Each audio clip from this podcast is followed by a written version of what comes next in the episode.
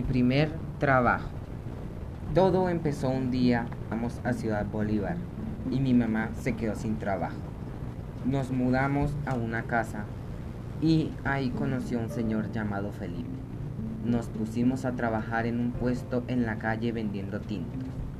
Pasó un año y comenzó la cuarentena.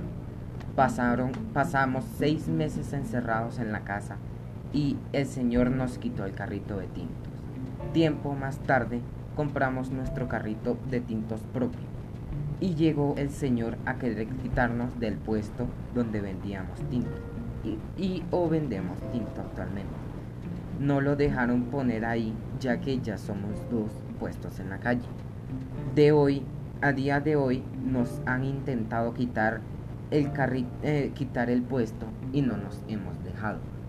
Y a día de hoy eso es lo que hemos estado haciendo.